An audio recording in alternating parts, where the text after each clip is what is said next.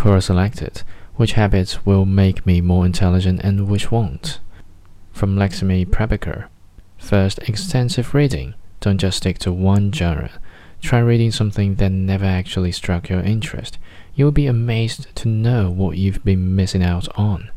Second, seek the company of smart people and listen to their stories. You will learn a lot from them. Third, make the habit of learning something new every day. Join an online course or better yet, learn a new language. Fourth, watch TED Talks. Fifth, follow a healthy diet. A healthy brain is a smarter brain. Sixth, read of all the social media apps and read news instead. Seventh, learn to cook. Eighth, travel.